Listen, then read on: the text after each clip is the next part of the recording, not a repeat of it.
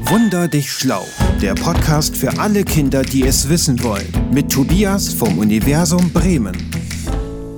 Nein, heute nicht mit Tobias vom Universum Bremen, sondern mit Steffi von von der Botanica in Bremen.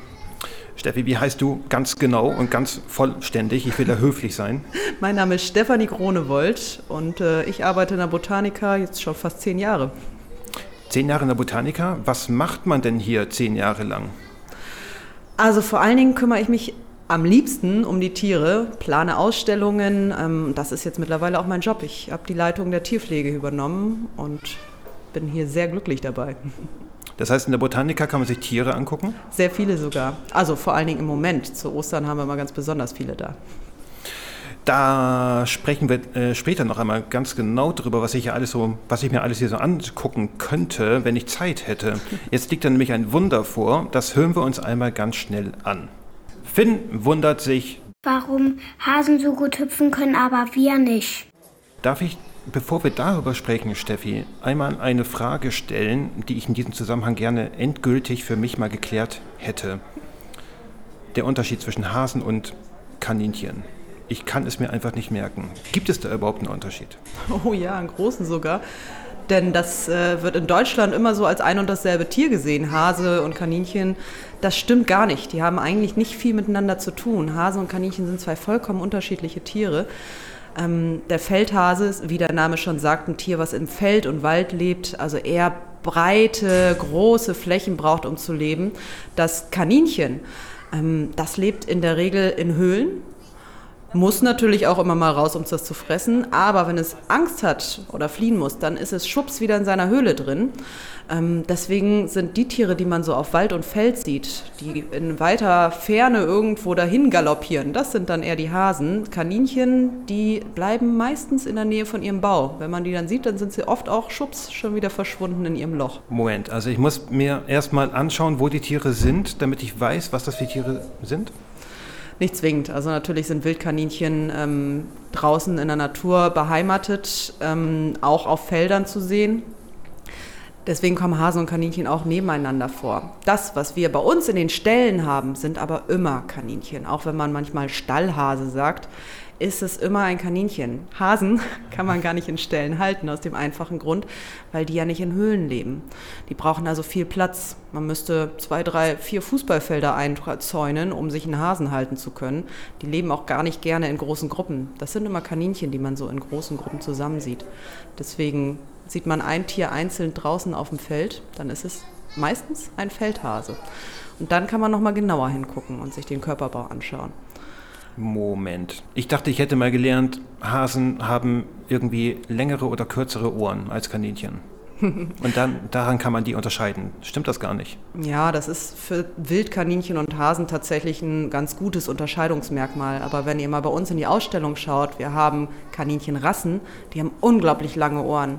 Teilweise sind die Ohren so lang, dass sie umgeknickt sind und auf dem Boden hängen. Teilweise sind die bis zu 50 Zentimeter lang. Richtig, richtig lange Ohren.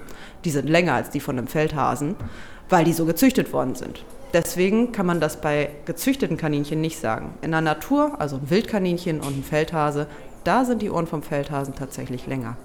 Und dann gibt es ja noch dieses berühmte Kanickel. Ist das einfach nur ein, anderes, ein anderer Name für Kaninchen? Richtig, tatsächlich. Das äh, habe ich auch vorhin nochmal nachgelesen, weil bei mir zu Hause hießen die auch immer Kanickel. Unsere Züchter, die sagen aber, pst, Kanickel wollen die gar nicht hören. Da heißt es Kaninchen. Kanickel ist ein norddeutsches Wort für Kaninchen, ganz einfach. Und äh, auf Hochdeutsch sagt man Kaninchen, nicht Kanickel. Du hast gesagt, Hasen kann man gar nicht in Gefangenschaft halten. Das heißt, hier in der Botanica, diese süßen Dinger, das sind dann auch dementsprechend Kaninchen und keine Hasen. Richtig, wir haben hier nie einen Hasen. Ähm, Hasen gibt es nicht in Gefangenschaft. Niemand hat zu Hause einen Hasen, auch wenn das viele oft behaupten, weil Hase einfach so ein Synonym für Kaninchen ist im deutschen Sprachgebrauch. Aber Kaninchen und Hasen, die können ungefähr gleich, also die, das sind ungefähr gleich gute Hüpfer. Nee, Hasen sind schon deutlich besser darin. Hasen schaffen locker bis zu zwei Meter Höhe und drei Meter Weite in ihren Sprüngen ist jetzt ja noch nie jemand äh, auf dem Feld hinter einem Hasen hergelaufen mit einem Zollstock, deswegen kann man es eigentlich gar nicht so ganz genau sagen. Beim Kaninchen wissen wir das aber sehr genau sogar, denn Kaninchen gibt es Sportarten, das Kaninhop, und da werden Weltrekorde aufgestellt. Und der Weltrekord für das Kaninchen, was bisher am höchsten gesprungen ist, liegt bei 99,5 Zentimeter, also fast ein Meter. Wie gesagt, Hasen schaffen zwei. Moment, es gibt Wettkämpfe, da lassen Menschen ihre Kaninchen um die Wette hüpfen? Richtig, mit Hürden, so wie beim Pferderennen im Grunde genommen. Hatten wir bei uns in der Botanika tatsächlich auch schon hin und wieder zu Ostern, dass wir hier Kaninhopp-Wettkämpfe gemacht haben. Das ist total super, es macht so viel Spaß. Warum können denn jetzt Kaninchen oder Hasen so gut hüpfen? Woran liegt das? Hasen, genauso wie Kaninchen auch, haben extrem starke Hinterbeine. Die sind sehr muskulös, Hasen sogar noch viel mehr. Die haben sehr, sehr muskulöse, große Hinterbeine und sehr lange Läufe, also große Füße. Das bedingt auch, dass man, wenn man so einen Hasen von Weitem sieht, das immer so ein bisschen aussieht, als würde der hoppeln. Aber dadurch mhm. haben die eine ganz, ganz, ganz starke Sprungkraft und können sehr, sehr weit hüpfen. Das liegt also einzig und allein an der Muskulatur? An der Beinmuskulatur ähm, und natürlich generell am Körperbau. Ne? Also wir Menschen, wir sind ja mehr fürs Laufen, Gehen, aufrechte, lange, lange Streckenlaufen gedacht. So ist unser Körperbau. Hasen wie auch Kaninchen, die sitzen nun mal eher Richtung Boden und äh, die haben mehr diesen hoppelnden Lauf ähm, mit den großen, langen und kräftigen Hinterbeinen, die dann auch sehr schnell nach vorne schnellen können. Kaninchen nutzen das, um ganz zackig in, ihr, in ihre Höhle zurücklaufen zu können. Mhm. Hasen ähm, haben einen Trick, um nicht entdeckt zu werden. Die leben ja nicht in Höhlen, habe ich schon gesagt. Die laufen zickzack zu ihrer Sasse. Das ist eine Mulde, wo die drin schlafen. Das ist dann quasi ihr Haus. Und wenn sie da in der Nähe sind, dann machen sie einen zwei Meter großen Sprung, zack, da rein. Das hat den Trick, dass dann Raubtiere nicht mehr riechen können, wo denn eigentlich der Hase sitzt, weil der erstmal zickzack gelaufen ist und dann auch noch einen Sprung in seine Mulde gemacht hat, sodass, wenn ein Fuchs versucht, den Hasen zu folgen, der die Spur auf jeden Fall verlieren muss. Hasen müssen also hüpfen und so schnell sein, um fliehen zu können. Richtig. Hasen ähm, kennt man auch diesen typischen Hasen-Zickzacklauf. Ähm, das ist ein toller Trick von den Hasen, dass sie in einer, in, mitten im Laufen, die können bis zu 80 Kilometer schnell werden, mitten im Laufen können die einfach umdrehen und die Richtung wechseln. So kann kein Verfolger sie mehr kriegen. Dann können sie auch zusätzlich noch super hoch springen. Wenn also ein Greifvogel von oben kommt, dann springen sie einfach dem Greifvogel entgegen und in eine andere Richtung, sodass sie, dass der völlig verwirrt ist. Und wir Menschen, wir müssen das einfach nicht und deshalb können wir es auch nicht. Also wir müssen uns nicht vor Greifvögeln zum Beispiel verstecken oder retten. ich weiß nicht, ob es Greifvögel gibt, die wirklich so groß sind, dass sie uns so einen erwachsenen Menschen angreifen. Ich glaube, da müssten wir in die Dinosaurierzeit zurück. Aber wir Menschen äh, müssen uns natürlich auch schützen. Wir tun das vor allem, indem wir in einer Gruppe unterwegs sind. Ähm, dadurch, wir Menschen sind genauso wie Kaninchen übrigens ähm, totale Herdentiere. Wir lieben das in der Regel unter Menschen zu sein und sind ungerne sehr lange alleine. Bei Hasen ist es was anderes, die sind alleine unterwegs und dementsprechend müssen die dann sich auch gut schützen können. Wir Menschen, genau wie die Kaninchen, wir schützen uns innerhalb einer Gruppe. Kaninchen laufen zusätzlich noch in ihre Höhlen haben wir Menschen früher auch gemacht, wenn denn dann ähm, wirklich mal was Gefährliches da war. Du hast vorhin gesagt, die können 80 Stundenkilometer schnell rennen oder hüpfen. Mhm, richtig. Und wie lange halten die das durch? Wie weit können sie damit kommen? Also die 80 Stundenkilometer, das ist schon eine Spitzenleistung. Ne? Das machen die wirklich nur im Notfall, wenn die ganz, ganz schnell vor etwas wegrennen müssen. Wenn ein Fuchs kommt zum Beispiel. Mhm. Ähm, oder auch wirklich ein Greifvogel. In der Regel sind Hasen dann doch eher gemütlich unterwegs. Ich meine, das ist wie bei uns Menschen. Wir wollen, haben ja auch keine Lust, die ganze Zeit durch die Gegend zu rennen. Das heißt, man hat so ein gemütliches Tempo, isst mal hier was, trinkt mal da was, ähm, sucht sich einen Partner. Das ist so der Lebensunterhalt von den Hasen. Und da rennen die natürlich nicht in einer Tour mit 80 Stundenkilometern hier durch die Landschaft. Das ähm, würde auch ein bisschen witzig aussehen, glaube ich.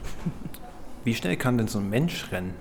Also das habe ich tatsächlich mal nachgeguckt. Äh, Usain Bolt hat 2008, nee 2009 hat der ähm, den Weltrekord gebrochen und der hat die Spitzengeschwindigkeit von 44,72 Stundenkilometern auf so einer 100 Meter Strecke erreicht. Das war natürlich ein Sprint und enorm schnell. Ähm, das ist, glaube ich, nicht so ganz normal. Mhm. Aber immer noch deutlich langsamer als ein Hase das schafft. Und ein bisschen schneller vielleicht als ich. Nur ein ganz bisschen. Ähm, genau, mir wurde versprochen, deshalb bin ich ja hier, dass ich mir in der Botanica Häschen oder Kaninchen angucken kann. Wo gehen wir da jetzt hin? Also Häschen kannst du dir hier keine angucken, da muss ich dich schon mal enttäuschen. Das Stimmt, hatten wir das ja gerade schon. gelernt. Ähm, Kaninchen haben wir hier bei uns in der Ausstellung, in unserer besonderen Osterausstellung. Die haben wir jedes Jahr zu Ostern. Und wo sind die Kaninchen, wenn nicht gerade Ostern ist? Die sind bei unseren Züchtern. Wir haben unseren Ansprechpartner hier aus dem Landesverband der Rassekaninchenzüchter hier in Bremen. Und ähm, über den bekommen wir durch all seine Mitglieder immer wieder verschiedene Kaninchenrassen. Das ist total schön, weil man da auch einfach mal sieht, was es eigentlich für unterschiedliche Rassen gibt. Denn wir kennen hier in den Kinderzimmern häufig nur diese kleinen Zwergkaninchen, die ja irgendwo in einem kleinen Käfig sitzen. Ähm, das ist zum einen nicht das, wie man Kaninchen hält, das wollen wir hier zeigen. Und zum anderen ist es nicht nur diese kleinen Zwergkaninchen, die Tiere, die man, die sich Kaninchen nennen. Es gibt halt auch deutsche Riesen, die wirklich enorm groß sind und sehr, sehr lange Ohren haben. Das hatte ich ja vorhin auch schon mal gesagt. Moment, die Rasse heißt Deutscher Riese. Ja, deutsche Riesen, das sind tatsächlich die größten Kaninchen, die es so gibt. Haben halt mit dem Wildkaninchen nicht mehr so viel zu tun, aber naja, ich meine, dem Mops erkennt man auch nicht mehr den Wolf, ne? Und Riese, das bedeutet, der wird sehr groß. Ja, der ist so bei über 72 Zentimeter in der Länge kann der schon werden und hat Ohren, die sind äh, ja fast 20 Zentimeter lang, ne? Also ordentlicher Kracher. 70 Zentimeter, das ist ja größer als eine Katze. Absolut. Also ich hatte tatsächlich selber auch mal einen zu Hause und ähm, da hat sich unsere Katze mal mit anlegen wollen und das hat das Kaninchen gar nicht interessiert. Und wie viele Rassen habt ihr hier? Also wir haben im Moment 15 verschiedene Rassen hier. Ähm, in verschiedenen Farbschlägen auch noch. Also jede Rasse kann auch innerhalb einer Rasse unglaublich unterschiedlich aussehen, allein weil die halt anders gefärbt sind. Ähm, das kommt aber immer ein bisschen drauf an, was unser Züchter auch gerade so ähm, für uns an Rassen da hat. Ähm, es gibt immer so ein paar Lieblingsrassen. Den deutschen Riesen wünsche ich mir eigentlich jedes Jahr von ihm. Und Zwerge, Farbenzwerge möchten wir auch immer sehr, sehr gerne haben. Die heißen so? Die heißen so. Farbenzwerge sind die kleinsten Kaninchen, die es so gibt. Die werden häufig auch ähm, ja, in Zoohandlungen verkauft als angebliche Farbenzwerge. Meistens sind dann da auch noch andere mit, andere mit eingekreuzt. Interessant ist tatsächlich bei den Farbenzwergen, die sind sehr niedlich und super klein, haben ganz kleine Ohren und große Augen. Und das kommt, weil die ähm, mit Wildkaninchen verpaart worden sind. Da hat man diese kleinen Öhrchen rausgekriegt. Und ähm, dadurch sind tatsächlich Zwergkaninchen, also gerade die Farbenzwerge, eigentlich gar keine besonders guten Hauskaninchen. Und gerade die werden häufig von, von Menschen, die ein niedliches Kaninchen haben wollen, ähm, sich gekauft und dann als äh, Hauskaninchen gehalten. Da braucht man sehr, sehr viel Geduld und viel Liebe für, damit diese Kaninchen auch zahm werden. Und wenn ich mich dann an den Kaninchen satt gesehen habe, was für andere Tiere kann ich mir doch noch an anschauen? Also speziell zu unserer Osterausstellung haben wir auch immer Hühner und Küken da. Auch total niedlich. Aber ansonsten haben wir natürlich auch immer Tiere im Haus. Unsere Weißhandgibbons zum Beispiel sind auch super spannend. Dann haben wir unsere Bios äh, und Schmetterlinge, ganz viele tropische Schmetterlinge neben diversen Terrarientieren und Aquarien. Wir haben ja hier nun auch als Tierpfleger viel zu tun. Bei den Gibbons übrigens, auch ganz interessant, die können auch super, super weit und hoch springen.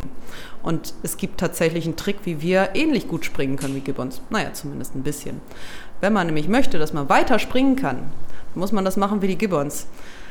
Die haben ganz, ganz lange Arme und sehr kräftige Arme. Mit diesen langen Armen holen die Schwung. Wenn wir uns Hanteln nehmen, um unsere Arme ein bisschen kräftiger und schwerer zu machen, dann können wir mit denen beim Abspringen Schwung holen und dadurch kann man tatsächlich ein paar Zentimeter weiter springen.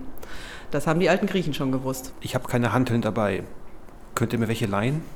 Bestimmt. Wir gucken mal, ob wir nachher noch was für dich haben. Dann probieren wir mal, wie weit wir kommen. Und diese Gibbons, haben die Lust dazu, mit mir um die Wette zu springen? Oh, die haben super Lust, immer Faxen zu machen. Da sind die sofort dabei. Ich bin mir nicht sicher, ob sie direkt mit dir um die Wette springen würden, aber wenn du bei denen versuchst, ein bisschen zu springen und die zu animieren, dann sind sie auf jeden Fall dabei, um mit dir Faxen zu machen. Das schaue ich mir an. Steffi, vielen, vielen Dank für dieses Wunder. Ja, normalerweise würde ich sagen, bis zum nächsten Mal, aber ich weiß noch nicht, wann das ist. Vielleicht sehen wir uns nochmal. Danke auf jeden Fall. Das wäre auf jeden Fall super. Bis bald. Hör nie auf, dich zu wundern. Dein Universum Bremen. Worüber wundert ihr euch? Schickt uns eine Sprachnachricht an, Achtung mitschreiben, wunder.universum-bremen.de.